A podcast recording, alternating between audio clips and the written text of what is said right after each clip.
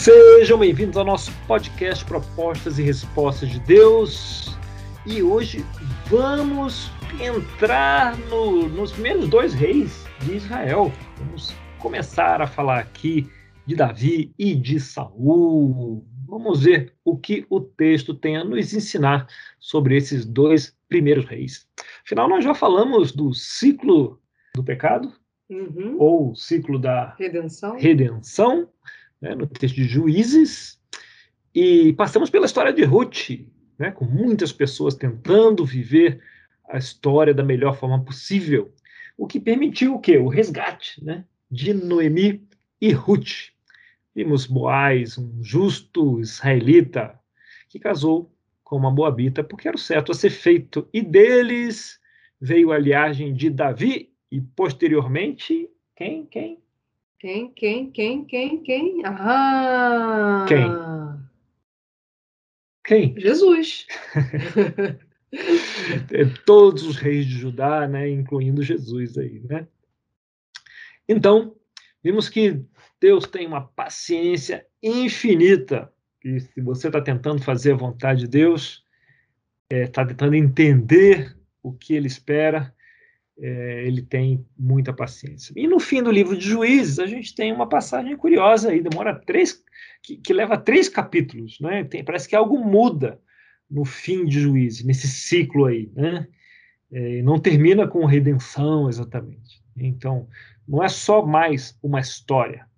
Né? A gente está falando da, dessa viagem mal sucedida do levita, que foi viajou para buscar sua concubina, que havia fugido de casa, voltado para casa do pai.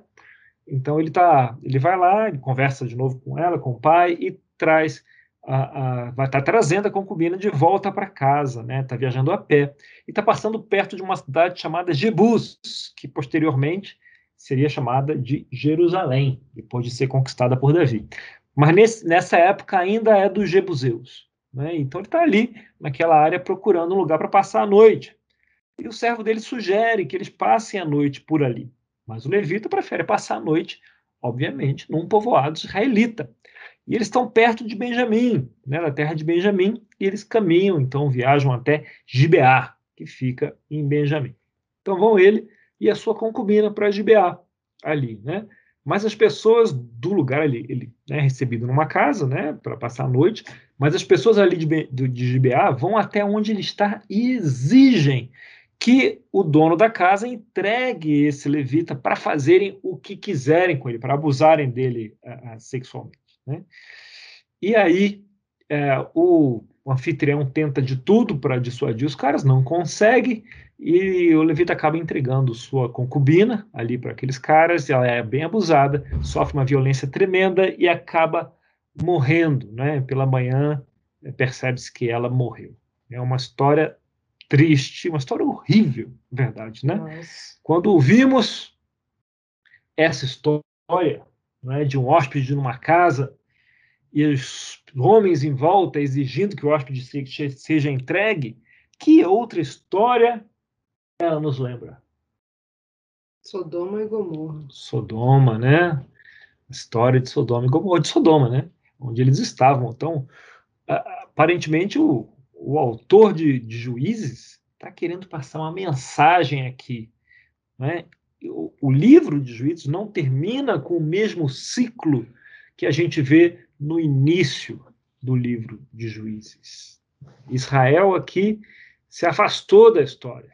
E em alguns lugares se afastou tanto da história que ele se torna a anti-história. Né? O, o autor está mostrando aqui quanto a narrativa que a gente está falando aqui do Império versus Shalom, a narrativa que Deus está tentando construir, a narrativa de redenção, está perdida.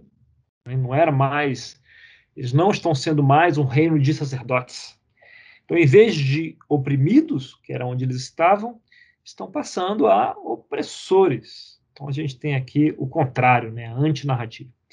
E é nesse ponto, é nesse clima super é, não tão animado, que a gente chega a 1 Samuel. E a gente conhece a história de Eli, né, que era um juiz Eli e seus dois filhos. E os filhos de Eli não estavam agindo como deveriam, né? Por exemplo, estavam dormindo com mulheres no portão ali do, parece que o povo de Israel estava se parecendo cada vez mais com os povos dali. Né? Baal, era o costume de Baal, de Azerá, né? fazer esse tipo de coisa. Não só isso, os filhos de Eli também é, roubavam a gordura da carne que era oferecida como sacrifício, né? ficando para eles de uma porção que era para ser é, queimada para Deus, né? era para Deus. E depois vem Samuel como juiz e acontece algo parecido, né? A gente ouve que os filhos dele estavam aceitando dinheiro para perverter a justiça. E é nesse momento, né, nesse clima, climão, que as pessoas chegam, né, os líderes de Israel chegam e pedem um rei a Samuel. E a gente costuma ouvir nas escolas dominicais da vida e até ensinar, eu já ensinei muitas vezes isso, que o povo de Israel nunca deveria ter um rei. Porém, essa questão não é tão óbvia assim. Por exemplo, que está escrito lá em Deuteronômio 17, 14? Se quando entrarem na terra que o Senhor, o seu Deus, lhes dá, tiverem tomado posse dela e nela tiverem se estabelecido, vocês disserem: Queremos um rei que nos governe, como tem todas as nações vizinhas, tenham cuidado de nomear o rei que o Senhor, o seu Deus, escolher. Ele deve vir dentre os seus próprios irmãos israelitas. Não coloquem um estrangeiro como rei, alguém que não seja israelita. Hum, não Deuteronômio, isso foi bem antes desse período, né? Uhum. Então, a, a orientação era, tá, quando vocês chegarem a esse ponto de vocês quererem um rei, tomem cuidado, preste atenção para vocês escolherem um rei que eu escolho. E esse, só que esse não foi o pedido que chegou a Samuel. Uhum. Vamos ver como é que foi o pedido que chegou a Samuel. Né? Samuel. Por isso, todas as autoridades de Israel reuniram-se e foram falar com Samuel em Ramá. E disseram-lhe: Tu já estás idoso e teus filhos não andam em teus caminhos. Escolhe agora um rei para que nos lidere, à semelhança das outras nações. Hum. Então eles querem que um, um rei que os lidere de que jeito? A semelhança das outras nações, como os outros, né? que tinham um rei também. E é que, olha o que está acontecendo, né? as pessoas estão usando a conduta dos filhos de Samuel como argumento. Faz até sentido, mas o argumento termina como? Como as outras nações. Eles né? queriam ser parecidos com as outras nações. É, e Samuel tenta argumentar com eles. Vocês não sabem o que vocês estão pedindo. O rei vai tributar vocês, vai ficar com parte das suas colheitas, vai ficar com parte das suas terras, vai recrutar seus filhos para a guerra, vai isso, vai isso, vai aquilo. Vocês pensa melhor aí. Olha o que vai acontecer se tiver um rei. Ele fala um monte. Mas chega para ouvidos. Não adianta nada. E aí, que, que diz lá em 1 Samuel 8,19? Todavia o povo recusou-se a ouvir Samuel e disse: Não, queremos ter um rei, seremos como todas as outras nações. Um rei nos governará e sairá à nossa frente para combater em nossas batalhas. De novo, seremos como as outras nações, não é? Um rei que vai combater nossas batalhas. Mas quem é que combatia as batalhas dele? Deus, né? Era o Senhor, né, que combatia. É. Até com Samuel, que nem era um rei, é, a mão de Deus esteve contra os filisteus, enquanto Samuel, que não era general, não era rei, esteve lá, né? Uhum. Esse era é, Deus que sairia na, com eles né, nas batalhas. Mas, o que, que diz lá no verso 21? Depois de ter ouvido tudo que o povo disse, Samuel repetiu perante o Senhor. E o Senhor respondeu: Atenda-os e dê-lhes um rei. Então Samuel disse aos homens de Israel: Volte cada um para a sua cidade. Pois é. Não era exatamente a questão do rei que estava sendo a encrenca, né? mas o, a própria forma que eles estavam colocando o argumento, que estava fundamentando o pedido. Aí, Rodrigão, não basta o pedido, né? o fundamento do pedido faz diferença, não é verdade? Aí.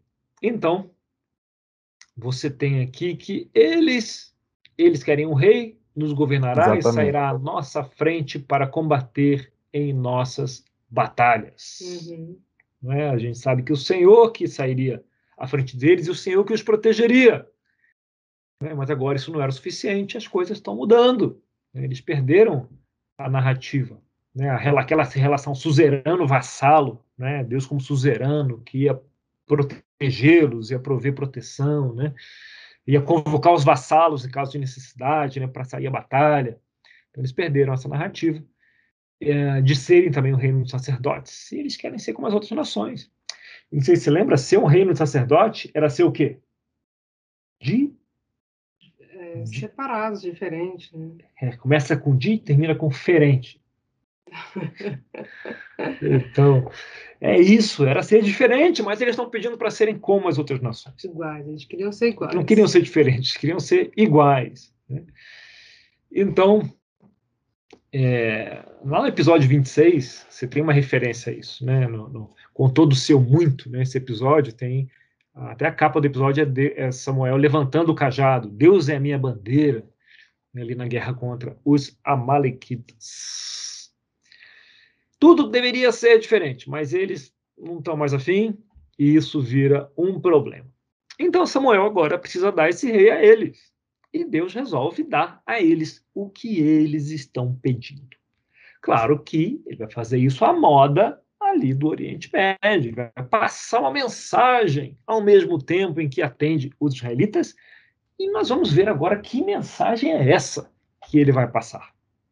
Então Deus escolhe quem? Deus escolhe um cara alto, alto, bonitão, um cara com porte físico impressionante, aquilo mais impressionante que eu o porte físico Uau. Você imaginar como é. Né? Você pode lembrar do, a, da, do aquele arbusto arar, que a gente falou que era uma planta bonita, mas dava um fruto que tinha, fazia um barulho assim. Hum, e, e só tinha ar dentro dele. Lembra do barulhinho? E só tinha ar, não tinha nada.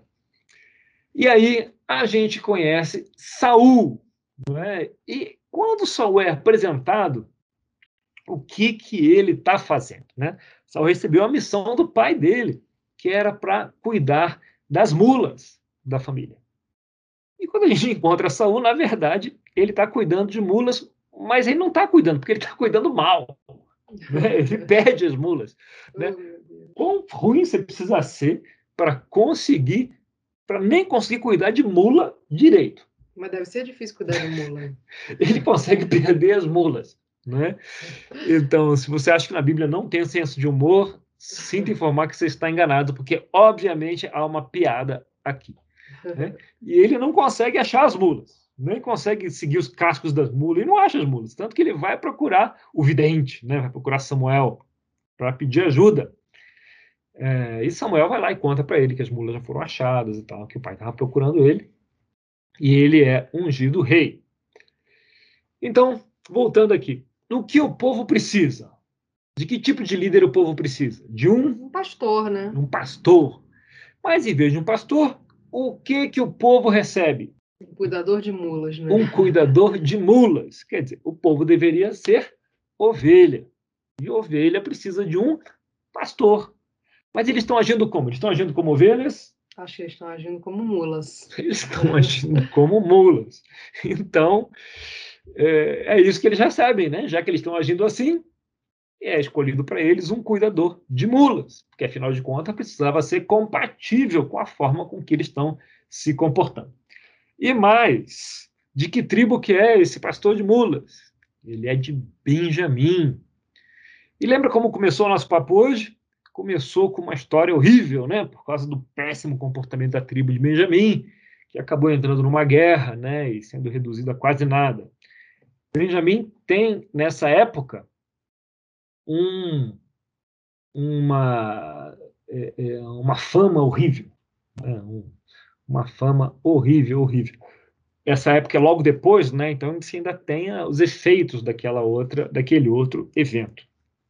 E é esse cara que é escolhido para ser o rei, rei deles. Então, você tem muitas mensagens aqui, liminares, nem tanto.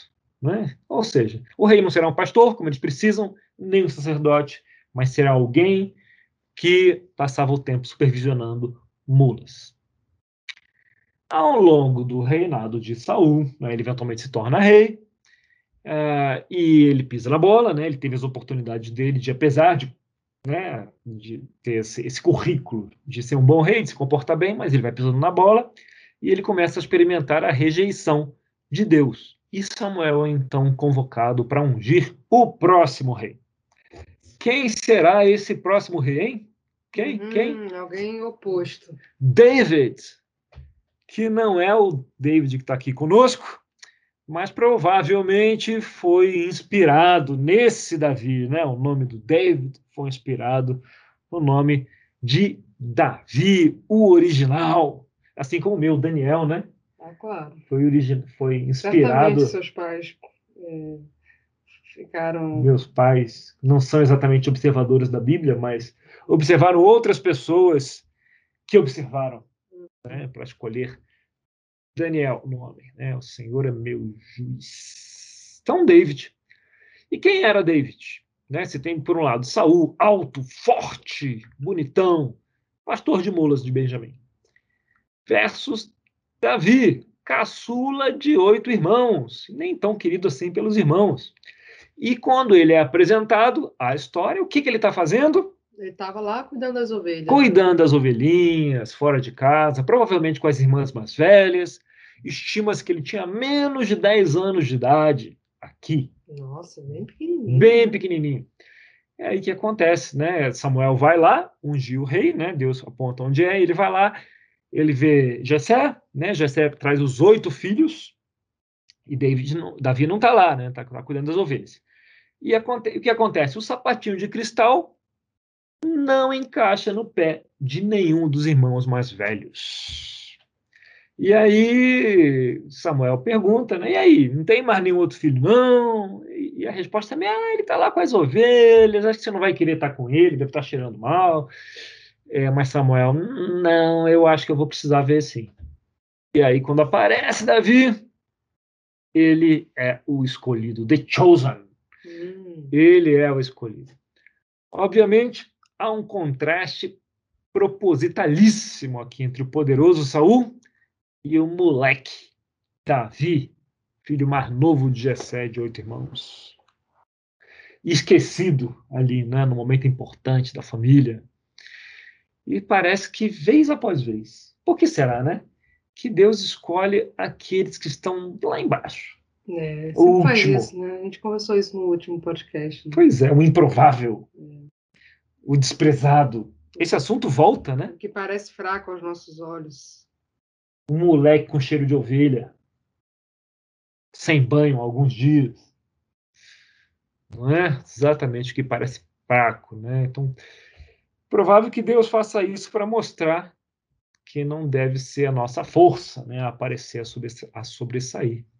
Você imagina se Saul, um incrível Saul alto e poderoso, fosse um rei absolutamente brilhante quais seriam as conclusões que o povo chegaria?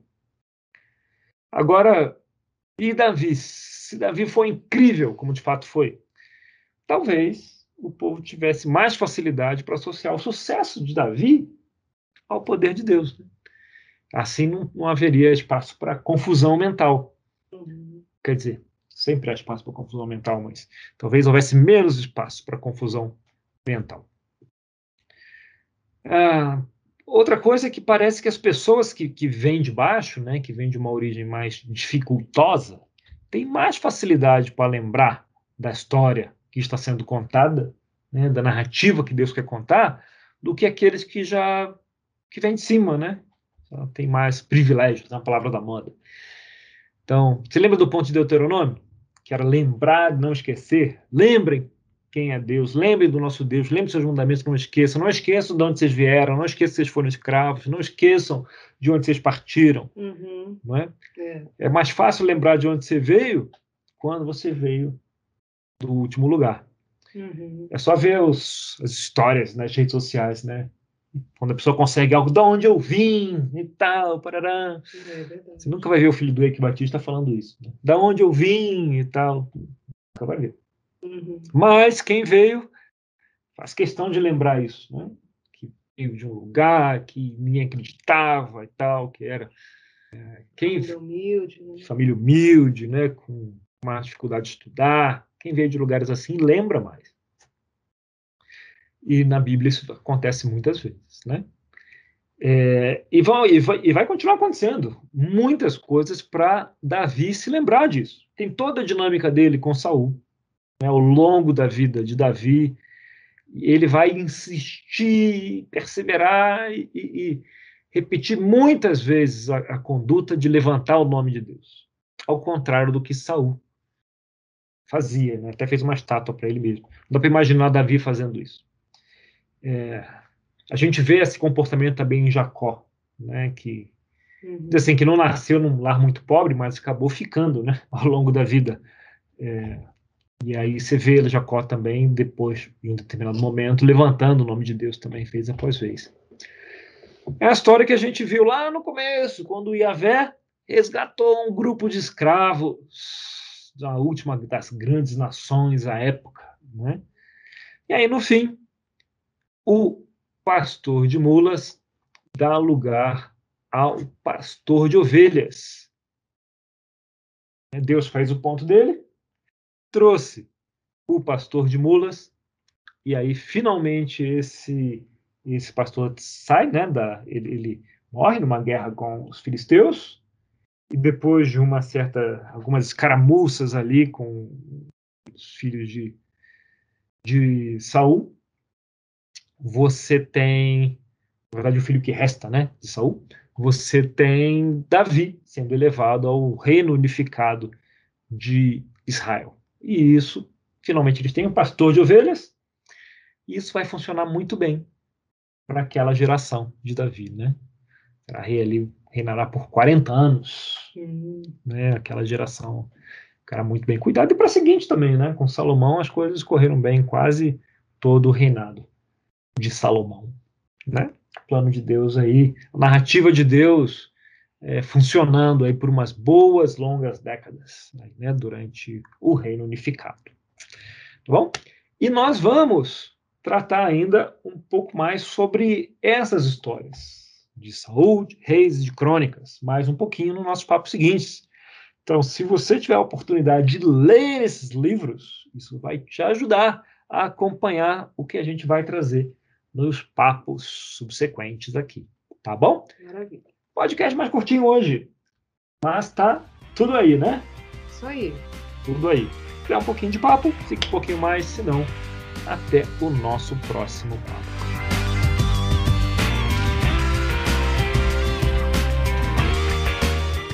Sejam bem-vindos aqui, Vinícius, David, hoje é o dia do David, Areta, Rodrigo, muito bem. E no nosso próximo papo, eu queria deixar aqui os, os indicado, né? A gente vai falar do livro, principalmente das, das histórias que se contam no livro de Reis e livro de Crônicas.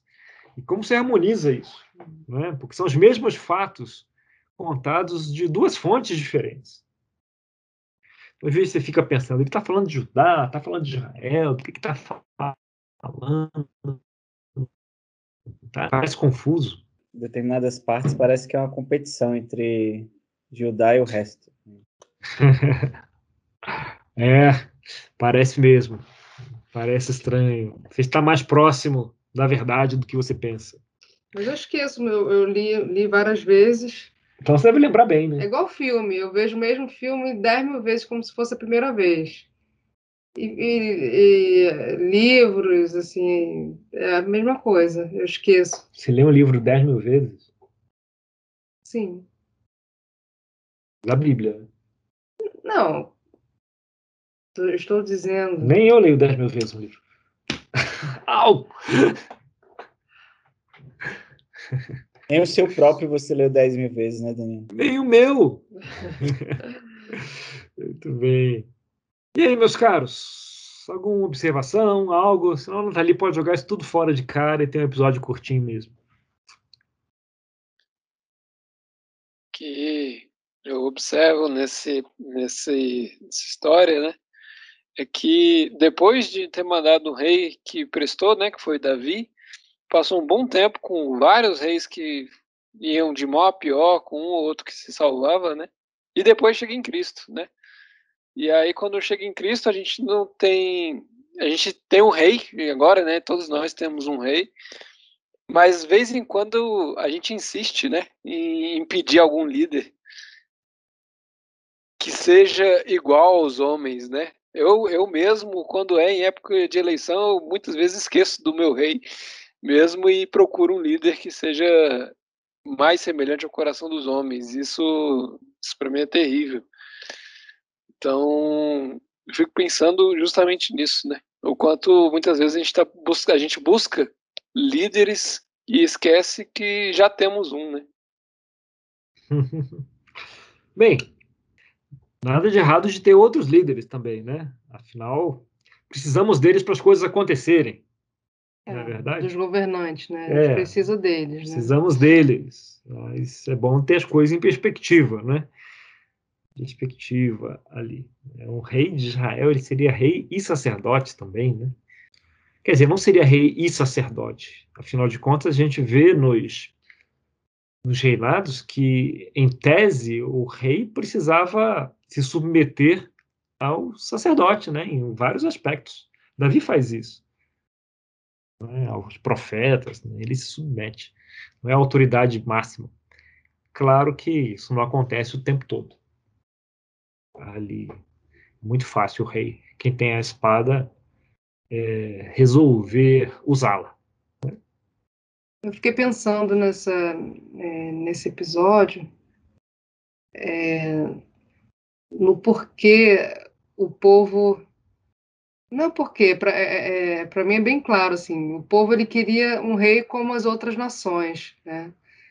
É, e é incrível como como a gente tem essa essa necessidade, essa tendência de olhar para o que está no nosso lado, olhar para as referências que a gente tem, é, para os exemplos, ainda que sejam maus exemplos, e, e, e, como isso muitas vezes é mais familiar, mais fácil do que do que olhar para Deus, né? Do que ter uma, uma perspectiva assim de confiança em Deus. É, como é como aquela escritura, né? Não se amoldem ao padrão desse mundo, né? Como é fácil o nosso coração se amoldar ao padrão desse mundo é, e, e se afastar do padrão de Deus, né? Padrão espiritual.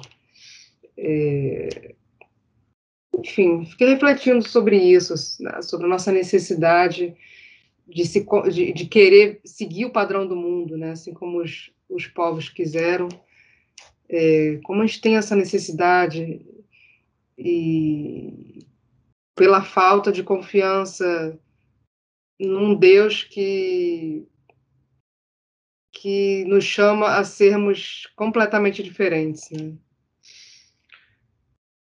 Enfim, foram alguns pensamentos que eu tive. É, não é uma é uma é um chamado constante, né? Sim, constante. canto o canto da conformidade, da assimilação. O canto da assimilação é um chamado constante. Era para o povo, né, que aparece esse canto, é para nós hoje. Né, e, é. e, curiosamente, a, a imagem, né, a ilustração que o livro traz é a. Falar, ah, você quer ser igual aos outros? Então vou providenciar aqui um pastor de mulas aqui para vocês que assim que vocês estão se comportando. Não é muito sutil, não, a imagem, né? É. Não, eu ia falar que, ao mesmo tempo que Deus chama o povo a assumir a responsabilidade, né? É, em, um, em nenhum momento o povo, é, não tendo liderança, seguiu né, a responsabilidade, assim, um, teve um relacionamento com Deus, né? A gente vê tra traçando aí, né, de Abraão, é, Abraão era o líder e levava os seus, é, Isaac a mesma coisa, Jacó a mesma coisa, aí o povo foi para o Egito, José, né, enquanto José viveu né? Teve é, prosperidade o povo e depois que José morreu, foi se passando o tempo sem uma liderança e o povo se perdeu, né? virou escravo e tudo mais. E Deus levantou um líder, Moisés, que passou anos e anos e anos guiando o povo, né? De certa forma, não era chamado rei, mas tinha ah, características, digamos assim, né? De, de um reinado. E aí Moisés falece, Josué toma a frente, assim vai, né?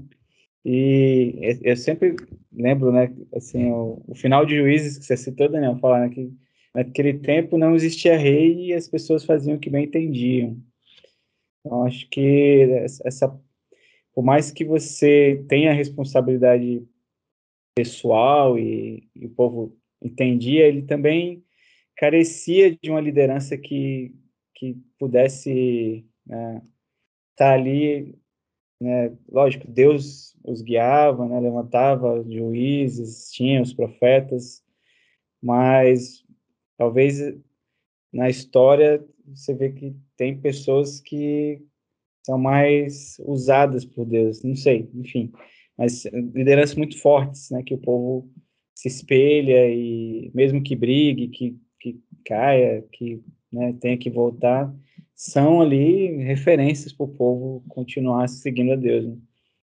E assim, ao mesmo tempo que eu, eu fico, caramba, cara, perder a oportunidade de ter Deus como, como rei ad eterno, né? Mas tinham pessoas que estavam sofrendo ali e falaram, não, eu quero um rei que, que vai diminuir meu sofrimento também, que possa auxiliar o povo a, a chegar perto de Deus. Então, essas, essas duas questões na minha cabeça ficam muito latentes, assim, caramba, podia ser Deus para sempre, mas o povo também ah, tinha, né, sempre em vista um, um, líder, né, um rei ou algo do, do tipo. É muito difícil você fazer um, uma avaliação ampla, né, que seja a mesma para todo o período da história. Então, e para todos os lugares geograficamente falando, né? Então, você tinha lugares, no livro de Juízo mostra isso, lugares onde a coisa funcionava melhor, né? A história de Ruth fala um pouquinho disso. E lugares onde a coisa não funcionava tão bem, né? A tribo de Dan um exemplo, a gente falou sobre isso, né? Onde a coisa não funcionou bem e tanto que eles se realocaram é, em outro lugar e, no fim das contas, acabaram sumindo. E você tem períodos na história que o negócio funcionou melhor, com bons juízes, períodos com maus juízes ou sem juízes que o troço ficou difícil, eles foram dominados. Então, é, parece que não há uma solução definitiva. Né? Você tem períodos sem rei que as coisas vão bem, você tem períodos com rei que as coisas vão mal, tem período com rei que as coisas vão bem. Entende? Você tem momentos onde as coisas vão bem de todas as formas. E tem momentos que a coisa vão, vai mal com todos os modelos. É. E, e eu, eu acho, pessoalmente, eu acho que é de propósito. Desse jeito. Para que a gente não ache que é o modelo, né? que é o sistema. Uhum. A gente tem até em Deuteronômio ele falava que, olha, quando o povo pedir um rei, ou seja, vai chegar o um momento que o povo vai sentir falta de um rei e vai pedir um rei o fundamento estava ruim, né, para ser igual às outras nações. Mas ter um rei em si não é necessariamente mal. É, não tem um, o ato em si é neutro. Né? Assim como não ter um rei também, o ato em si é neutro. Você não tem maldade ou bondade nisso. E, e a história do livro de Reis, do livro de Juízes, de Samuel, ela traz isso, né? momentos de vitória, com vários modelos e sistemas diferentes. Uhum. Né? E então é, uma das mensagens é essa, né? Você tendo o fundamento é, espiritual, né? É, as premissas, né? Corretas. Eu não estou falando só de ter fé. É, estou falando de seguir os princípios é, saudáveis, né, de não só de espirituais, de convivência, né, de é, na própria vida de justiça. Se quando isso acontecia, isso era mais importante do que o sistema estabelecido, né, do que a governança estabelecida aqui. Então, quando o povo pede um rei para Samuel, as premissas do pedido estavam tortas. Né? E Samuel fica indignado demais. O pedido em si podia ser neutro, mas a, a premissa, a argumentação estava torta. Né? E Deus falou: não, vamos atender com essa argumentação mesmo. Né? Mas aí eles precisavam ser educados antes de ter um bom rei. Uhum. E aí passam por pelo reinado de Saul, que foi até um bom general, né, contra os filisteus. A Bíblia faz justiça a isso, né, com ele, mas acaba tendo é, hábitos, né, e pecados ali no coração que tem consequências nefastas, né. É, comete algumas heresias, inclusive nesse processo, e primeiro ele desmonta espiritualmente, né, a saúde mental vai para o espaço, depois vai o reino, chega ao ponto de ele perder a arca, né? Rapaz, que degringolação completa né, ali do, do, reinado de Saul. Que mostra também, né? Tem outras mensagens aí. Onde foi, como Saul foi degringolando, né? Espiritualmente, mentalmente, é, o exército e até o, o, país, né? Com a perda da arca. Então, é, é, muitas lições aí, muitas figuras, muitas imagens para a gente aprender com esse, é, com esse momento da, do início do Reino Unido de Israel. Tá bom? Só fazendo um breve paralelo, Daniel, uhum. porque quando Cristo vai ser julgado, né, eu acho que essa, essa sua premissa que você traz, é, ela fica muito mais clara, né? Porque ele é, é, motivo de chacota por ser chamado rei dos judeus. Né? Acho uhum. que é uhum. nessa perspectiva de do que se espera de um rei, do que se espera do, do modelo e o que o rei vai fazer, e não né, do, da substância que, que Cristo uhum. traz. Né? É exatamente, acho que Deus usa a alegoria ali com Saul, Davi, os, os outros reis e, e, concretiza com, com Cristo, né? Que não é, não é a forma, não é, uhum. é o, o jeito que vai ser, que muitos é, tinham como em, em Cristo um, talvez um revolucionário que ia derrubar um império, ia tirar o povo da, da escravidão ou da, daquele jugo, né? Uhum. de forma política, talvez, mas quando você vê, né, a, a, a, todo o processo da crucificação é, é, é, Deus, através de Cristo, solidificando o que você falou, né? É, é isso aí. É um rei dos judeus, mesmo. Um tantinho diferente do rei que eles estavam imaginando. E a gente pensa assim, não, olha aí, outra sombra de Cristo, né? É, na verdade, eu gosto de pensar que você pode ver desse jeito, né? Não está errado, mas eu gosto de pensar porque é o mesmo Deus, né? Então é, ele vai trazer o padrão de redenção da mesma forma, né? vez após vez. Vai insistir para ver se a gente já entende algum, algum momento da nossa vida. Né? se a gente entende isso, ele é apresentado do mesmo jeito. Que é a mesma lição, é o mesmo Deus. É a mesma forma de redimir. Né? E quem sabe a gente vai entender isso um dia. Espero que eu não demore tanto. Muito bem, senhores. Muito bem. Então, muito obrigado pela participação de cada um aqui. Hoje temos, tivemos até um, um pouquinho de, de fundamento do direito aqui, né? Sobre a importância da fundamentação de seus pedidos diante do juiz. Com o professor Além... Daniel Gesine. Professor Daniel Gesine Rábula. Fábula. Jurisconsulto. Jurisconsulto, exatamente. É. E com isso, ficamos por aqui.